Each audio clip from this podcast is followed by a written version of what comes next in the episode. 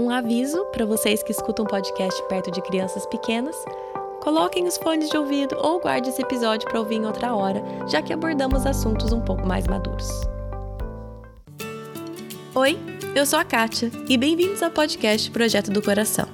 Esse episódio faz parte da nossa série sobre identidade. Você é quem Deus diz que você é.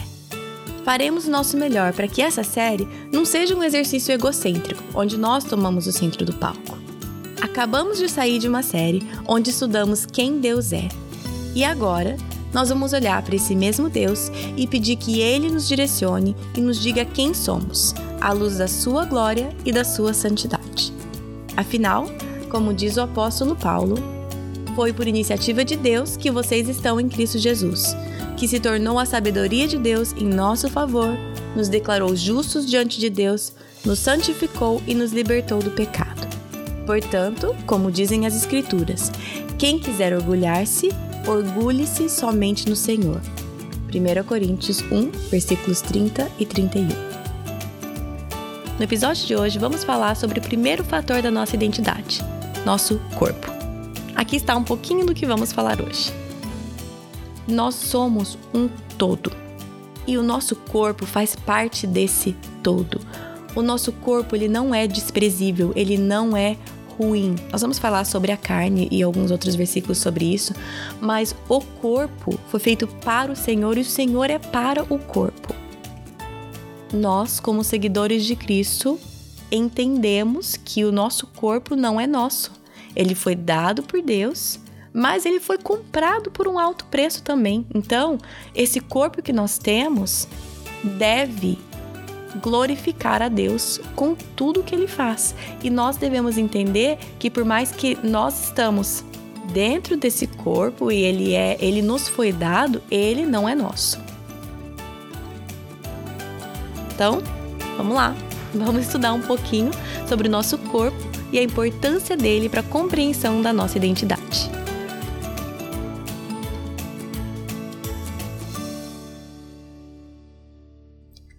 Oi, oi, oi, gente, tudo bem? Então vamos começar a série de verdade hoje, né? É, o primeiro episódio dessa série foi uma introdução e hoje a gente entra de verdade assim na série. Como eu já expliquei, expliquei no episódio de introdução, a estrutura da série está baseada na estrutura do livro do Klein Snodgrass, Who God Says You Are, Quem Deus Diz Que Você É. E este livro dele é dividido em nove fatores. Vou falar de novo aqui para vocês. Fator 1, um, você é o seu corpo, que nós vamos falar hoje. 2, você é a sua história. 3, você é os seus relacionamentos. 4, você é sua mente. 5, você é os seus compromissos. 6, você é as suas ações. 7, você é os seus limites. 8, você é o seu processo contínuo de mudança. E 9, você é o seu futuro. Para cada fator desse, vão ter dois episódios. Um onde eu falo um pouco sobre o tema, trago um pouco o que esse autor fala e sobre algumas outras coisas que eu tenho estudado. E um segundo episódio para cada fator, onde eu vou entrevistar alguém sobre o que aquela pessoa tem aprendido na própria vida sobre aquele fator. Então hoje é o episódio que sou eu comigo mesmo, falando sobre você é o seu corpo. Não é novidade para vocês que eu não sou super fã de falar comigo mesma. Eu tô aqui literalmente olhando para minha janela é bonita, a vista é bonita, mas eu vou falar sozinha aqui. E sobre um tema que é muito complexo, vamos ser sinceros. Você é o seu corpo, a gente já começa com, né, uma paulada e é um tema muito complexo. Eu me preparei bastante para falar aqui com vocês, mas eu não me sinto preparada. Meu marido falou para mim que eu não posso falar. que eu não posso falar que eu não sinto que eu sei o suficiente, porque ele falou que ele não gosta quando eu me ponho para baixo assim. Você vai escutar isso aqui, amor? Então eu não vou falar para vocês que eu não me sinto preparada para falar, entendeu? Eu vou falar para vocês que é um assunto complexo, difícil e eu vou tentar arranhar a superfície aqui e compartilhar com vocês algumas das coisas que eu tenho estudado porque eu realmente tenho estudado bastante, mas compreendendo que ele é um assunto muito grande para ser tratado em um episódio, certo? Fiz bem, amor? Mas então vamos lá. é, eu vou basear principalmente o que eu estiver falando no livro, obviamente que é a, a, série, a base da série, mas eu também vou buscar algumas coisas de alguns outros livros. Mas aí eu vou falando para vocês. Vou tentar ser cuidadosa com as minhas citações para vocês poderem entender de onde eu tô tirando as coisas, certo? Antes de começar, eu queria que vocês orassem comigo. Eu sempre oro com as pessoas antes de começar uma entrevista. Eu tô sozinha, então eu quero que vocês orem junto comigo. Eu vou falar, mas eu queria que vocês orassem junto comigo por esse episódio, pode ser? Senhor Deus, o Senhor sabe é, da minha ansiedade em falar aqui sobre esse assunto, um assunto tão difícil, amplo, mas eu sei que o Senhor quer que a gente entenda e compreenda que o Senhor criou o nosso corpo, que nós somos o nosso corpo e que o Senhor é para o nosso corpo e nosso corpo é para o Senhor. Eu peço que o Senhor me ajude com clareza nas palavras, que através da sua misericórdia eu possa comunicar verdades da sua palavra e que o Senhor, por favor, faça cair no esquecimento ou até edite esse episódio, Senhor, enquanto as pessoas estiverem ouvindo, para que tudo que eu falar que não estiver de acordo com a sua verdade seja esquecido, eliminado e que permaneça somente aquilo que vier do Senhor. peço que o Senhor me ajude para que meu orgulho, né, que se disfarça de medo de errar e, e que, que ele não atrapalhe esse episódio, que eu possa falar aquilo que o Senhor deseja que eu fale com humildade e com autoridade. Que o Senhor me ajude e ajude cada pessoa ouvindo aqui a compreender aquilo que o Senhor deseja que a gente entenda sobre quem nós somos, sobre como o Senhor criou o nosso corpo e como nós devemos honrar o Senhor com o nosso corpo. Em nome de Jesus. Amém. Então tá bom, gente. Vamos lá. Bom, para começar, eu escrevi uns. Nem sei quantos roteiros já escrevi para esse, pra esse episódio. Porque eu ia e voltava e vou falar sobre esse primeiro, não vou falar sobre esse primeiro, não, vou falar. E aí, esse último roteiro, que é o último simplesmente porque acabou meu tempo. Eu preciso gravar, senão o episódio não sai. Eu resolvi, vamos começar direto com a Bíblia. Vamos, vamos começar de uma passagem da Bíblia para ser uma âncora pra gente à medida que eu vou falando sobre outras coisas e a gente vai aprendendo. Então, nós vamos focar em uma passagem de 1 Coríntios. 1 Coríntios é uma carta que Paulo escreve para a igreja, né, de Corinto, obviamente, e a igreja vai levar a sério várias broncas nessa carta, né? Então, assim, a igreja não tá indo muito bem, tá com cheio de problema, e é uma carta de bronca. Então, a gente vai ler uma passagem do capítulo 6 que vem logo após um capítulo que Paulo tá meio que listando um monte de coisa que eles estão fazendo errado. Então nós vamos começar no capítulo 6, a partir do versículo 9, que fala assim: Vocês não sabem que os perversos não herdarão o reino de Deus? Não se deixem enganar. Nem imorais, nem idólatras, nem adúlteros, nem homossexuais passivos ou ativos, nem ladrões, nem avarentos, nem alcoólatras, nem caluniadores, nem trapaceadores herdarão o reino de Deus. Assim foram alguns de vocês. Mas vocês foram lavados, foram santificados, foram justificados no nome do Senhor Jesus Cristo e no Espírito do nosso Deus. Então, até aqui, ele está falando, né? Vocês eram essas pessoas, esses perversos, tarará, que não herdarão o reino de Deus. Mas vocês foram lavados, santificados e justificados por Cristo. E aí, nos próximos versículos, a gente vai ver que eles sabiam disso, justificados, santificados, lavados, livres em Cristo. E que eles continuavam nos seus pecados e justificando seus pecados, dizendo: Mas eu sou livre em Cristo, a graça de Deus cobre tudo, não tem problema, né? Uma coisa, uma coisa, outra coisa, outra coisa. Então, Paulo ele segue aqui escrevendo: Sim, nós somos livres em Cristo e tudo mais, e aí ele segue aqui com esse versículo 12, que é aquele famosão: Tudo me é permitido, mas nem tudo me convém. Tudo me é permitido, mas não deixarei que nada me domine. Parte aqui que eu quero ressaltar nessa passagem, quando a gente lê a Bíblia, a gente precisa prestar atenção em tudo. Parte aqui, o tudo me é permitido, mas em tudo me convém, tudo me é permitido, mas não deixarei que nada me domine, As duas vezes que é mencionado tudo que me é permitido está entre aspas. Então, isso quer dizer que ele está retomando algo que já foi dito, ou por ele, ou alguns outros comentários bíblicos que eu li falam que era um slogan comum libertino da época. Então, Paulo está pegando e citando uma coisa: tudo me é permitido, e aí ele vem e adiciona, mas nem tudo me convém, mas não deixarei que nada me domine. E aí, em seguida, o próximo versículo, ele vai falar uma coisa que também está em aspas, que é o seguinte. Os alimentos foram feitos para o estômago e o estômago para os alimentos. Essa parte aí está em aspas. Aí ele escreve: Mas Deus destruirá ambos. Então, de novo, Paulo está pegando algo que, de novo, de acordo com um comentário bíblico meu aqui, diz que os coríntios estavam estendendo essa analogia de comida, né? Ué, mas comida foi feita para o estômago, estômago para comida. E aí, no versículo seguinte, ele fala: O corpo, porém, não é para a imoralidade, mas para o Senhor, e o Senhor para o corpo. Então Paulo ele vai pegar e quebrar, falar assim: "Não, não, não. O corpo não foi feito para imoralidade sexual, como vocês estão falando que o alimento foi feito para o estômago. Não, o corpo é para o Senhor. E aí a parte seguinte que ele faz questão de dizer e o Senhor é para o corpo o autor, o, o Snodgrass, ele ressalta essa parte que Paulo não para só para falar que o corpo é para o Senhor. Ele segue e fala e o Senhor é para o corpo. Em inglês é and the Lord is for the body, ou seja, o Senhor é a favor do corpo. Aí o Snodgrass fala, ele é a favor do corpo, comprometido com o corpo e busca o bem do corpo. Que exemplo de graça, que não existe aqui nenhuma visão negativa do corpo. Vou entrar e falar um pouco mais sobre isso mais para frente. Mas nessa passagem eu acho importante a gente ressaltar isso.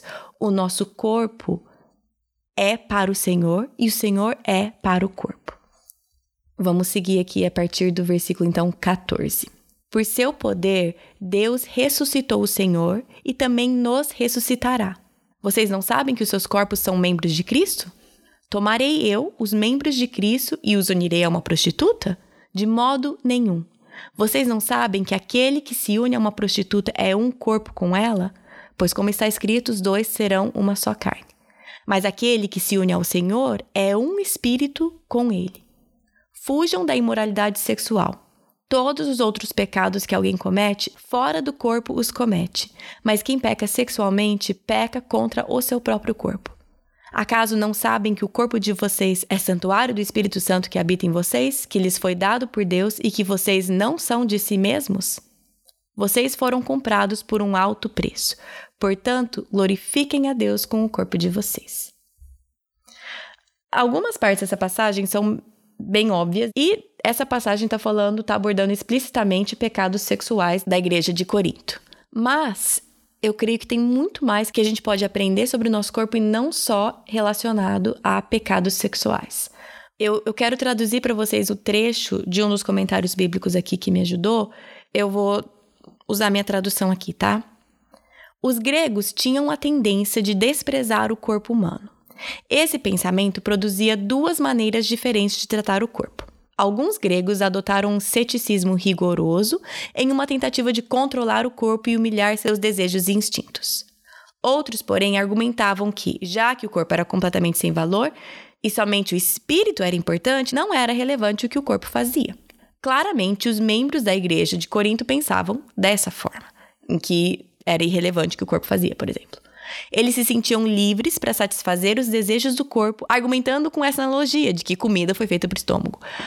E aí que Paulo lembra a congregação que o corpo não foi feito para a imoralidade, mas para o Senhor. O que, que isso daqui me ajudou a enxergar?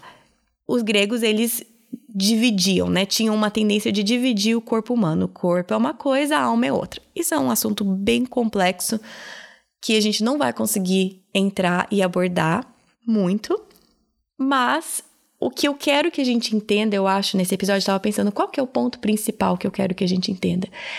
É que nós somos um todo. E o nosso corpo faz parte desse todo. O nosso corpo, ele não é desprezível, ele não é ruim. Nós vamos falar sobre a carne e alguns outros versículos sobre isso, mas o corpo foi feito para o Senhor e o Senhor é para o corpo. Nós somos um todo. E existem muitos problemas que acontecem quando a gente divide e diz o nosso corpo é uma coisa e a nossa mente é outra coisa.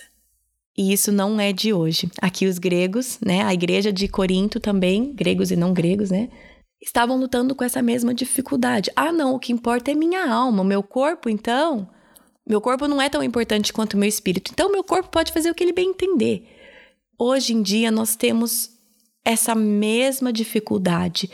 Muitos problemas derivam das várias divisões que a gente faz: corpo, isso, mente, aquilo, alma, espírito. E o que eu gostaria que a gente entendesse é que nós somos um todo.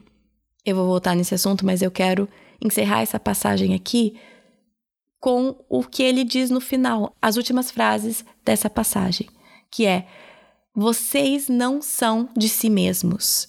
Vocês foram comprados por alto preço. Portanto, glorifiquem a Deus com o corpo de vocês.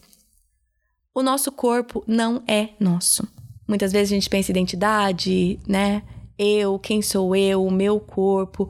Mas o nosso corpo não é nosso. Nenhum cristão pode ter a compreensão que o corpo é dele ou o corpo é dela e faz então com aquele corpo que ele ou ela bem entender. Nós, como seguidores de Cristo, entendemos que o nosso corpo não é nosso. Ele foi dado por Deus, mas ele foi comprado por um alto preço também. Então, esse corpo que nós temos deve glorificar a Deus com tudo que ele faz. E nós devemos entender que por mais que nós estamos dentro desse corpo e ele é, ele nos foi dado, ele não é nosso.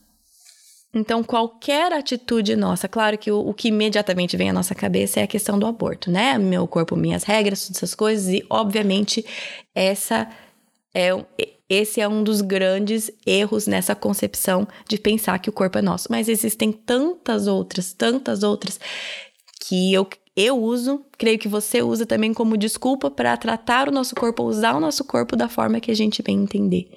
Então, vamos focar em duas coisas. Nós fomos criadas como um todo.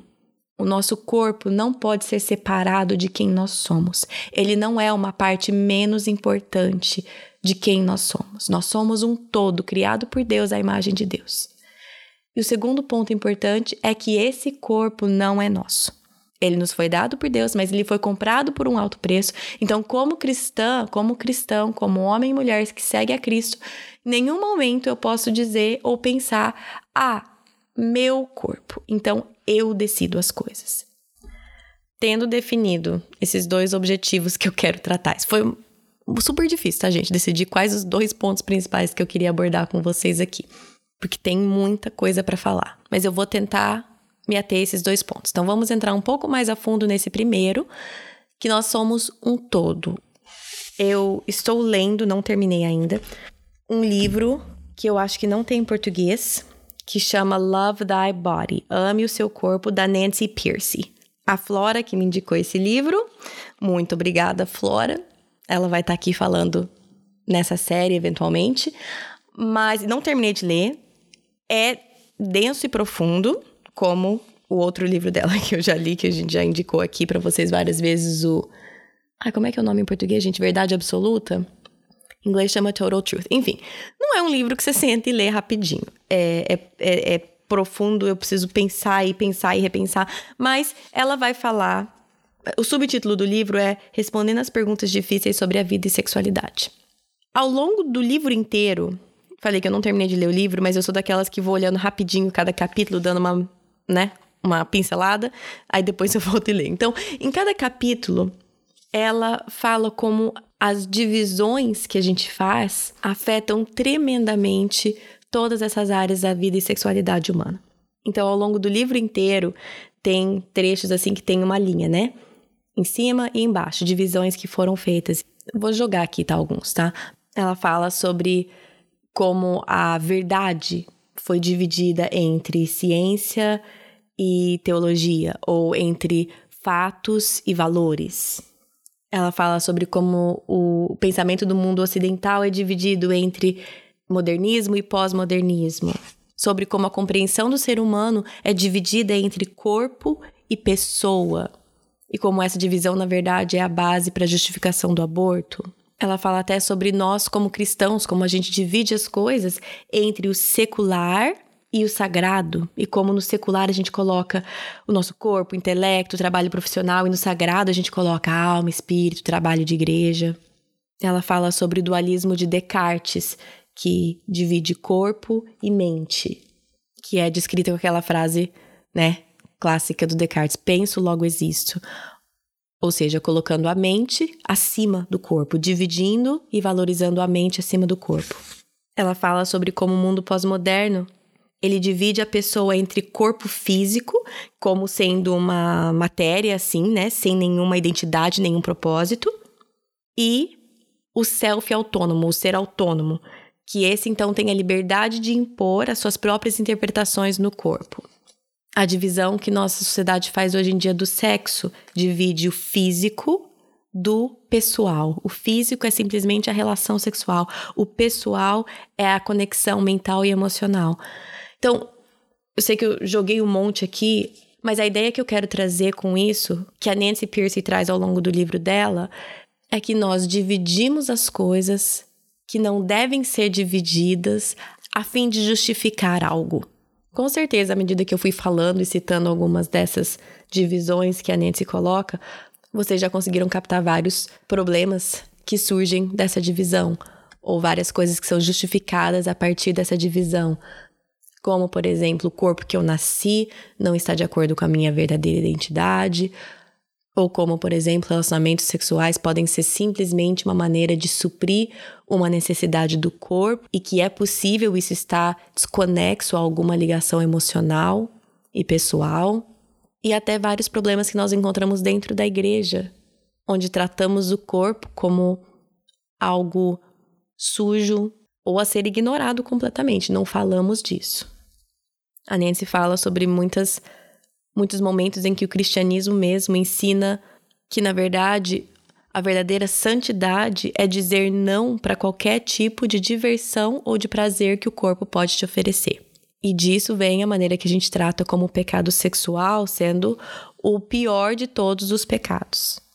Então, nós, querendo ou não cristãos, não estamos imunes dessa divisão e dessa compreensão equivocada do que, que é o corpo a Nancy Pierce ela vai citar o C.S. Lewis, que eu achei muito interessante essa citação dele. Lewis está falando sobre, sobre o corpo, sobre matéria física, né? Nosso corpo físico. E o Lewis ele fala assim: não tem por que tentar ser mais espiritual do que Deus. Deus nunca teve a intenção que o homem fosse uma criatura puramente espiritual. Ele gosta de matéria, ele inventou matéria. E, e isso me chamou a atenção. E eu nem sei, na verdade, eu teria que olhar. teria que olhar aqui atrás do livro dela, mas não vou fazer isso agora. Não sei aonde que o, o C.S. Lewis falou isso. Que eu tô lendo a citação do Lewis dentro do livro da Nancy. Mas isso é uma coisa tão importante pra gente lembrar. Deus criou matéria, o nosso corpo físico. Nunca ele tinha a pretensão que nós fôssemos simplesmente seres espirituais. Muito pelo contrário. Nós somos seres encarnados.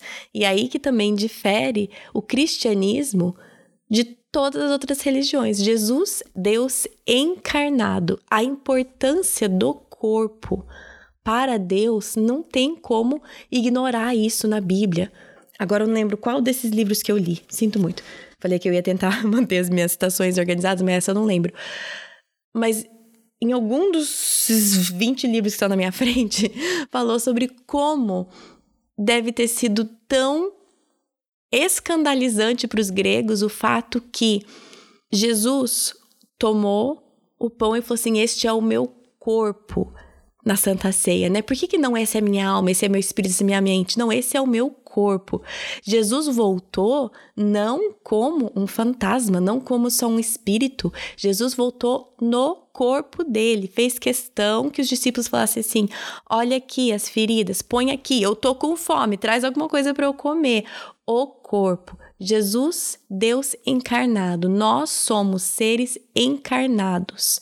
E isso é muito bom. Deus nos criou a sua imagem como seres encarnados.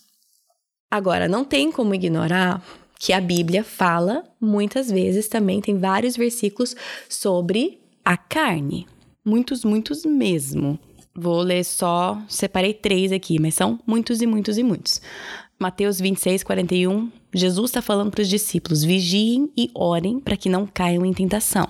O espírito está pronto, mas a carne é fraca. Romanos 8, versículo 6 a 8 fala assim: A mentalidade da carne é morte, mas a mentalidade do espírito é vida e paz. A mentalidade da carne é inimiga de Deus, porque não se submete à lei de Deus nem pode fazê-lo. Quem é dominado pela carne não pode agradar a Deus. Gálatas 5,17 fala assim: Pois a carne deseja o que é contrário ao espírito, e o espírito o que é contrário à carne. Eles estão em conflito um com o outro, de modo que vocês não fazem o que desejam. Aqui parece que põe por água abaixo tudo que eu falei até agora, que não podemos dividir corpo, espírito e tudo mais. Eu vou tentar ser sucinta, mas eu fiquei horas e horas e horas tentando entender a diferença entre corpo e carne. De novo, lembrando vocês que eu não entendo grego, dependo de comentários de outras pessoas, mas depois de ler vários materiais de pessoas muito mais inteligentes do que eu, o que eu compreendi é a diferença entre soma, a palavra no grego, soma, corpo, e sarx, que é carne. Nem sempre soma é usado num contexto positivo e sarx negativo. Se fosse, seria mais fácil. Nem sempre é assim. Mas, no geral, esses versículos aí, mais um monte, quando se diz de carne, de pecado, a palavra usada mais é sarx, e muitas das coisas que eu li estavam falando sobre essa palavra sarx como descrevendo o estado mortal do ser humano, ou seja, o estado caído, certo? Nós sabemos que a história do evangelho, as temáticas sempre são criação, queda e redenção. Então, sarx é usado para definir o nosso corpo caído, a nossa criação depois da queda, a nossa carne, ou seja, nosso corpo que é mortal, que não foi feito para ser mortal, mas que está quebrado depois da queda. Ou seja, Sarx define a nossa fragilidade. O Brian Rosner, no livro dele, Conhecido por Deus, que é outro que eu uso bastante, ele fala assim que o, o elo comum entre todos os usos da palavra sarx, ou seja, carne, é a ideia da fragilidade humana e da mortalidade. O Rosner fala que Paulo, nas suas cartas, usa as palavras soma e sarx, as duas como tratando do ser humano como um todo, mas ele usa a palavra sarx para falar do ponto de vista da nossa fragilidade, da nossa fraqueza, da nossa vulnerabilidade para os desejos destrutivos do nosso corpo. E Paulo usa a palavra soma para referir à vida humana a partir do físico, que nós temos um corpo, que nós somos encarnados. Onde eu estou querendo chegar com tudo isso? Eu quero que a gente compreenda que é compreensível que nós, como cristãos, tenhamos uma visão negativa do corpo. Mas a gente precisa entender que o corpo em si não é. Eu não tô falando nossa natureza, tá, gente? Entenda. Eu não tô falando que o homem no geral é bom. Não estou dizendo isso. Mas o nosso corpo, Deus criou o corpo e ele é bom. O nosso corpo não tem uma conotação negativa. O Klein Snodgrass ele fala assim: não tem nada inerentemente negativo sobre o corpo a não ser a sua mortalidade. O corpo certamente não é inerentemente negativo, faz parte da boa criação de Deus. O corpo pode muito bem ser um campo de batalha moral, mas o corpo não é o real culpado. O pecado é, mas o pecado é um intruso ilegítimo. Ele segue falando que o corpo foi criado para a vida com Deus e pode e deve ser usado por Deus. Então, resumindo esse ponto, o que, que eu quero que a gente entenda, que eu entenda, que você entenda, que nós fomos criados como um todo. O nosso corpo é parte de quem nós somos. Deus nos criou seres indivisíveis. Com a queda, com o pecado, o nosso corpo se tornou mortal. E isso causa sim uma divisão. O pecado existe. Nós lutamos contra o pecado nesse campo de batalha que é o nosso corpo. Porém, o seu corpo é criação de Deus, criado à imagem de Deus, e ele é bom. Nós podemos usar o nosso corpo de uma maneira que glorifica e honra a Deus ou não. Mas o corpo em si não tem nada inerentemente ruim ou mal nele. Tem uma última parte aqui que eu queria ler do Snodgrass sobre esse assunto, que vai falar sobre essas batalhas que nós temos no nosso corpo, na nossa mente, justo por causa do pecado. Ele fala assim: o corpo muitas vezes deseja o que a mente rejeita, e a mente, ela mesma, está fraturada. Entender que nós somos um todo psicossomático não quer dizer unidade ou unidade em direção, pois tensão e fraturas caracterizam a nossa vida. Ele segue falando que a nossa identidade está extremamente relacionada à maneira que nós lidamos com essas fraturas e tensões. Que remete àquela passagem de Romanos, né? Vou até abrir aqui, peraí. Romanos 8, versículo 19. Pois o que eu faço não é o bem que eu desejo, mas o mal que eu não quero fazer, esse eu continuo fazendo. Ora, se faço o que não quero, já não sou eu quem o faz, mas o pecado que habita em mim. E essa é a nossa batalha, não contra o nosso corpo, mas contra a nossa carne, contra a parte caída, contra o pecado. Sim, o meu corpo, o seu corpo é campo de batalha contra o pecado. Mas vamos entender e apreciar o nosso corpo como feito à imagem de Deus, feito por Ele e para Ele. Que me leva para o meu segundo ponto, que eu prometo que vai ser mais rápido. que o segundo ponto que eu acho muito importante a gente falar é que o nosso corpo não é nosso. Partindo do ponto de como ele foi criado. Ele foi criado à imagem de Deus. Voltando para uma citação do Snodgrass, ele fala assim: a palavra mais importante nessa expressão a imagem de Deus é Deus. Essa expressão deve comunicar que Deus é a fonte e o determinador da existência humana.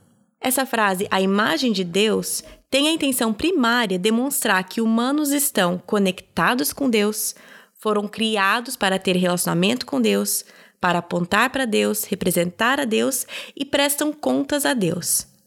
A imagem é sobre participação com Deus e uma vocação dada por Deus. Ou seja, quando dizemos que nós somos criados à imagem de Deus, não quer dizer que somos mini-deuses. Muito pelo contrário, quer dizer que tudo sobre a nossa existência remete a Deus e aponta para Deus e deve ser usado para Ele. Mas, como nós sabemos, muitas vezes a nossa vida aponta para outras coisas, muitas vezes para nós mesmos, né? E isso é idolatria. Nós que fomos feitos à imagem de Deus para apontar para Deus, quando apontamos para outras coisas, isso é idolatria. Então, obviamente, nós erramos nessa nossa função desde o começo, quando acreditamos as primeiras mentiras do inimigo, quando ele disse que precisávamos fazer algo, que Adão e Eva precisavam fazer algo, né, comer do fruto proibido, para que eles fossem como Deus. E aqui a grande ironia, claro, é que eles já eram feitos à imagem de Deus, eles já eram como Deus.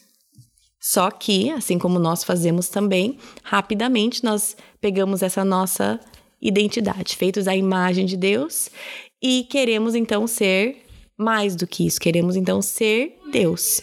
Não queremos ser criatura, queremos ser criador. Mas, devido ao nosso pecado, entra em cena a verdadeira imagem de Deus. Cristo é apresentado como a verdadeira imagem de Deus e a imagem que todos nós, como cristãos, estamos sendo transformados. Então, por que é tão importante a gente entender que nós somos criados à imagem de Deus? Porque a imagem ou o padrão pelo qual a gente vive tem o poder de moldar a nossa identidade.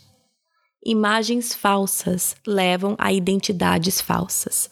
Essa é uma frase do John Kilner, citado aqui no livro do Snodgrass. Aquilo para o que a sua vida aponta, a sua vida, a sua identidade será moldada a partir da imagem que você busca refletir a minha vida é moldada a partir das imagens que eu busco refletir. Qualquer uma que não seja Deus é idolatria. E quando nós lutamos contra essa nossa identidade de sermos feitos à imagem de Deus, nós procuramos de todo jeito encontrar o nosso valor. Todo mundo está sempre procurando valor. Qual que é o valor da minha vida? Porque sem valor, uma vida não tem sentido. E o que nos dá valor é que somos criados à imagem de Deus. Nós somos valiosos porque Deus diz que nós somos. Vou traduzir uma última citação aqui do Snodgrass. Ele fala assim: A imagem de Deus é sobre dignidade e valor para todas as pessoas. A habilidade de se relacionar com Deus e um com os outros, para ser um espelho do caráter de Deus, para compreender e cuidar de todas as pessoas e toda a criação, isso indica um valor supremo inserido em cada vida humana. Humanos têm esse valor supremo porque são criados à imagem de Deus.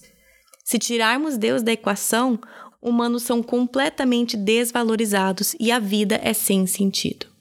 Nós fomos feitos à imagem de Deus, nós falhamos vez após vez em apontar para Deus, em refletir o caráter dele.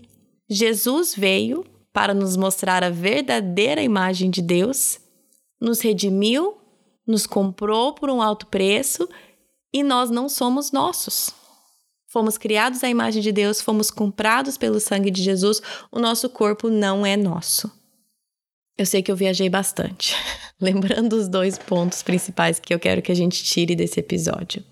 Nós precisamos encarar o nosso ser, quem nós somos, como um todo, e não dividi-lo e muito menos colocar uma parte acima da outra parte.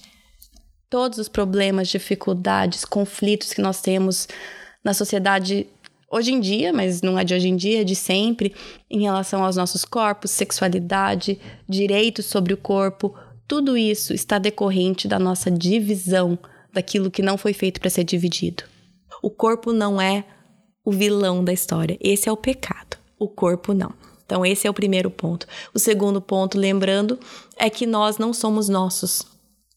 Nós somos feitos à imagem de outra pessoa e comprados por outra pessoa. Nós somos feitos à imagem de Deus e comprados pelo sangue de Jesus. Nada nosso é nosso. Nós temos autoridade zero em cima da nossa própria existência, em cima do nosso próprio corpo. Quem tem autoridade em cima do meu corpo, da minha imagem, é Deus. Essas duas coisas, se eu acredito e vivo nessas verdades, vai mudar completamente a forma como eu enxergo o meu corpo e como eu uso o meu corpo. E vai completamente contra tudo que a cultura nos diz.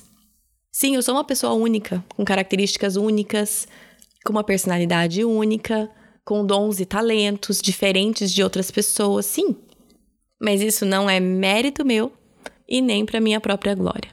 Vou concluir com uma citação da Nancy Pierce. Ela fala assim: Humanos não são seres autocriadores, autoexistentes ou autodefinidores.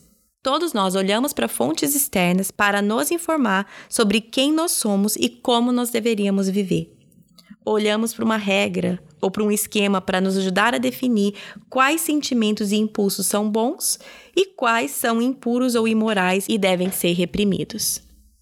Então, para qual regra nós vamos olhar? Para qual fonte externa nós vamos olhar para nos dizer quem nós somos, para nos dizer o que nosso corpo é e o que ele não é, para nos dizer como nosso corpo deve ser usado e nutrido e cuidado e como ele deve ser usado. Bom, aqui eu encerro essa minha humilde tentativa de tentar comunicar um pouco do que eu tenho tido o privilégio de estudar para poder passar para vocês eu confesso que tem sido extremamente difícil para mim, mas extremamente recompensador. Essa série tá me forçando a estudar e engajar mais num período que eu creio que eu não estaria fazendo isso. Então, isso faz com que seja bem desafiador, mas também eu vejo a graça de Deus me propulsionando para frente num momento que a minha tendência seria ficar parada. Então é isso. Claro que tem muito, muito, muito, muito mais a dizer, a estudar, a aprender sobre o corpo.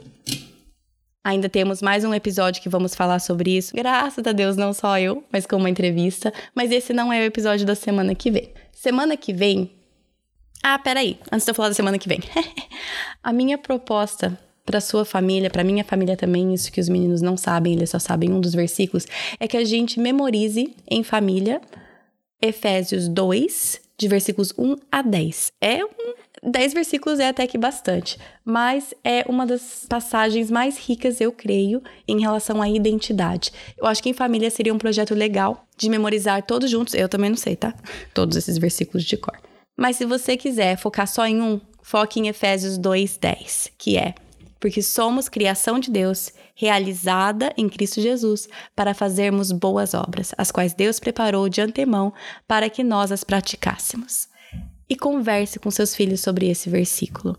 Criação de Deus, realizada em Cristo Jesus, para fazermos boas obras. Como nós fazemos boas obras? Com o corpo que nos foi dado, as quais Deus preparou de antemão para que nós as praticássemos.